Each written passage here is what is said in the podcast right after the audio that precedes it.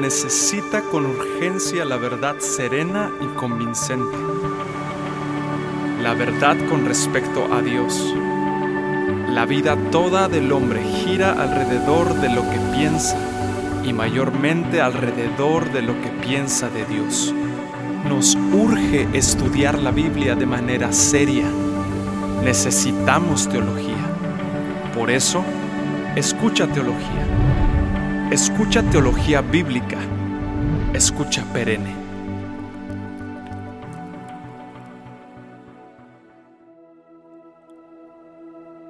A. W. Tozer dijo hace algunos años, lo que se nos viene a la mente cuando pensamos en Dios es la cosa más importante que pensamos acerca de nosotros. Dependiendo de quién creamos que es Dios, esto será igual al factor más importante en nuestra vida. Un alto punto de vista de Dios conduce a una vida elevada y santa. Un alto punto de vista de Dios nos conducirá a una adoración trascendente. Por el contrario, un bajo punto de vista de Dios conduce a una vida baja y básica. Conocer los atributos de Dios nos llevará a una adoración centrada en Dios, a una vida centrada en Dios, a un ministerio centrado en Dios. Es nuestro conocimiento de Dios lo que determina qué es lo que pensamos y cómo pensamos y cómo actuamos y lo que creemos, cómo adoramos y cómo vivimos.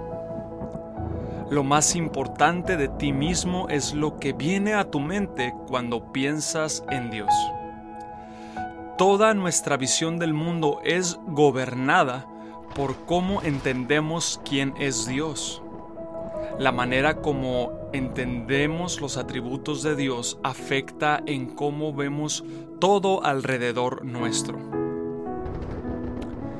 Si estamos equivocados en nuestro entendimiento de quién es Dios, estaremos equivocados en todo. Afectará en cómo nos conducimos, en cómo criamos a nuestros hijos y la familia. ¿Puedes tú que nos escuchas pensar en algo más importante que Dios en tu vida? ¿Puedes pensar en algún pensamiento más importante que tus pensamientos acerca de Dios? No puedo pensar en nadie ni en nada que sea más importante que Dios. ¿Hay un tema más importante que el tema de Dios? ¿Hay algo más importante de qué hablar que hablar de Dios? La respuesta es no. Dios es el tema más importante que nosotros podemos tratar. Ahora, ¿qué son los atributos de Dios? La palabra atributo se refiere a las cualidades que pertenecen a una persona. Es una característica que lo define de una manera única. En el caso de Dios, los atributos de Dios se refieren a su carácter, su naturaleza, su personalidad. Se refiere a las perfecciones de Dios, la esencia de Dios, el ser de Dios, las cualidades de Dios. Moisés dijo y exclamó, ¿quién como tú, Jehová, entre los dioses?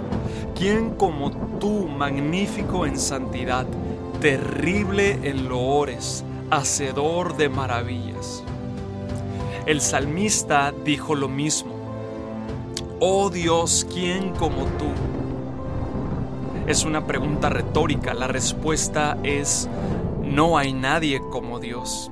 En la singularidad de sus perfecciones no existe otro Dios. Puesto que Dios es un ser infinito, es imposible para criatura alguna conocerle exactamente tal cual es. No obstante, se ha dignado amorosamente revelarse a sí mismo en un idioma que podemos entender, y esa revelación está contenida en las escrituras. Por ejemplo, Dios dice de sí mismo, yo soy santo. Por lo tanto, podemos decir que Dios es santo. La santidad es entonces un atributo de Dios porque la santidad es una cualidad que le podemos atribuir o asignar a Dios. De manera entonces que podemos regular nuestros pensamientos e ideas con respecto a Dios con la ayuda de la revelación que Dios ha dado de sí mismo. Hay muchas cosas que se pueden decir de un ser tan elevado y excelso como Dios.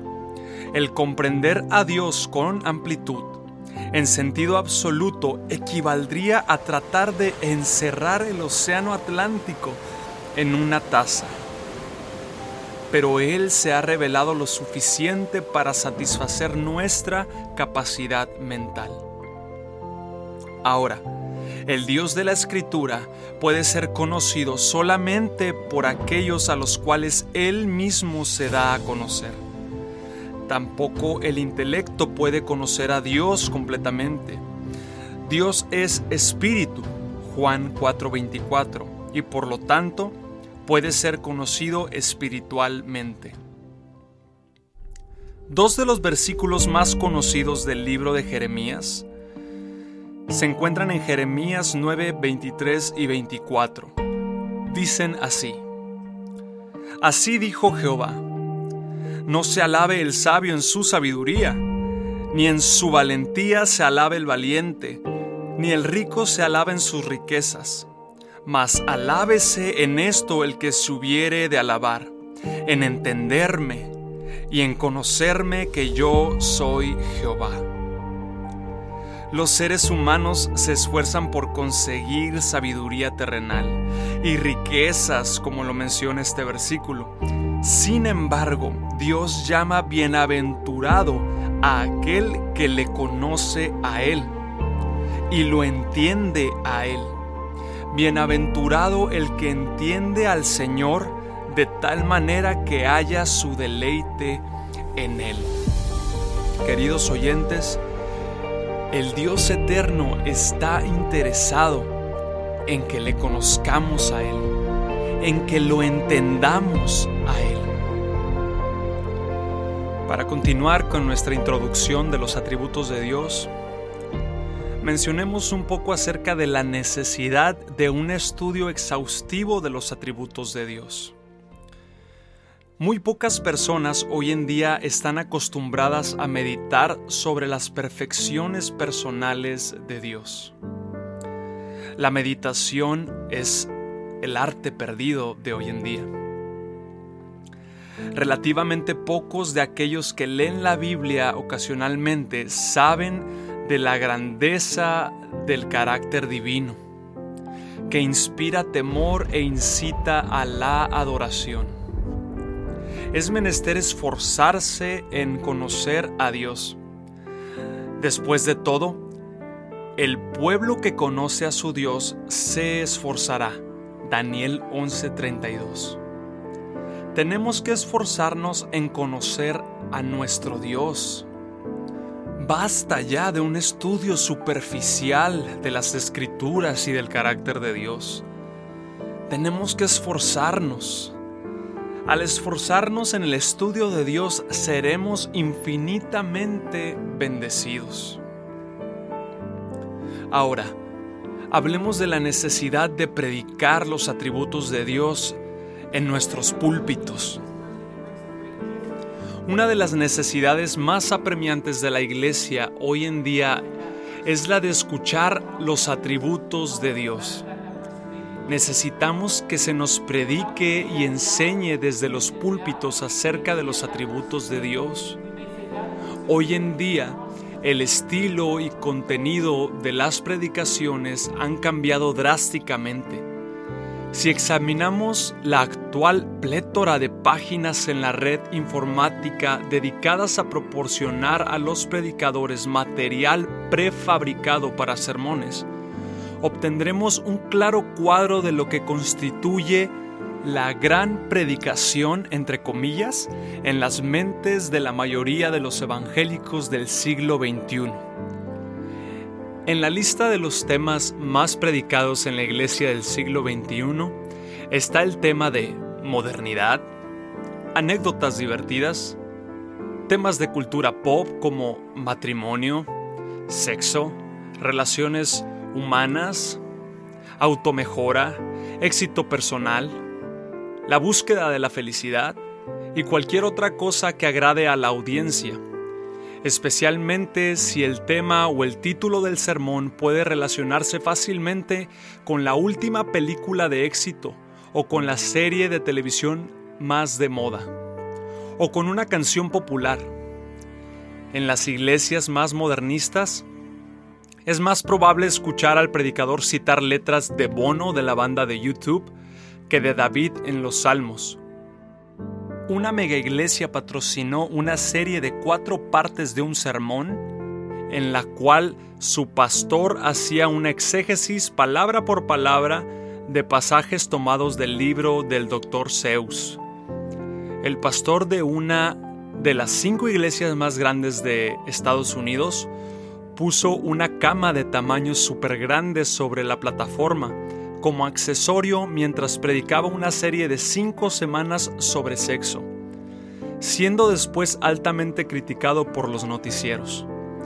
Y es triste que tales bromas y temas llegan bajo la rúbrica de relevancia en el catálogo de estrategias contemporáneas de crecimiento de iglesias. Sin embargo, temas como los atributos de Dios son despreciados por la mayoría de los predicadores contemporáneos y de iglesias contemporáneas. En los siguientes episodios de esta serie de los atributos de Dios, estaremos hablando acerca de cada uno de estos atributos de Dios. Estaremos hablando de la soberanía de Dios, de la santidad de Dios, de la supremacía de Dios. Estaremos viendo los tres ovnis, Dios es omnisciente, omnipresente y omnipotente. Y estaremos estudiando también otros tantos atributos comunicables y no comunicables de Dios. Concluiremos este episodio con las palabras de A. W. Pink.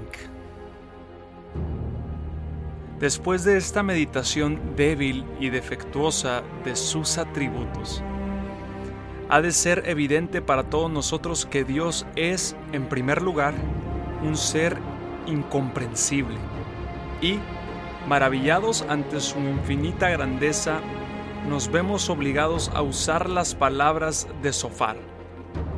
¿Alcanzarás tú el rastro de Dios? ¿Llegarás tú a la perfección del Todopoderoso?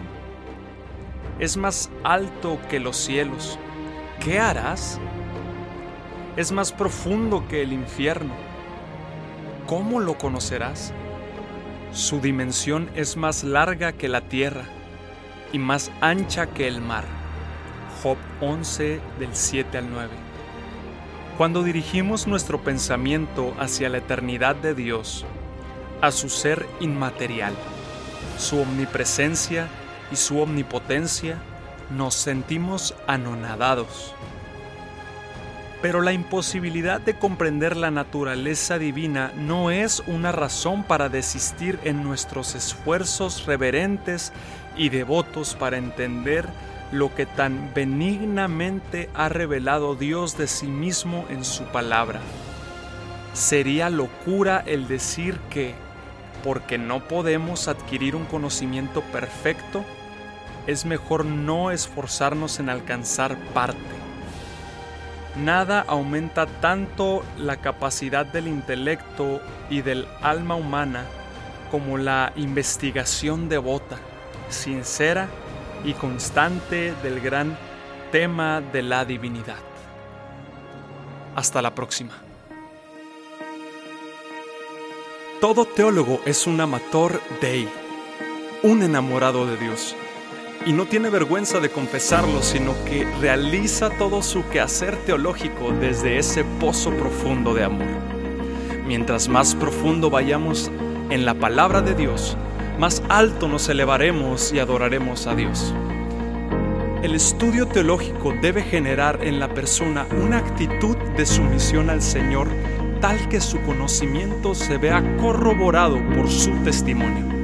El propósito último de estudiar teología es simplemente el de producir una actitud cada vez menos centrada en el yo y más hacia la persona de Cristo.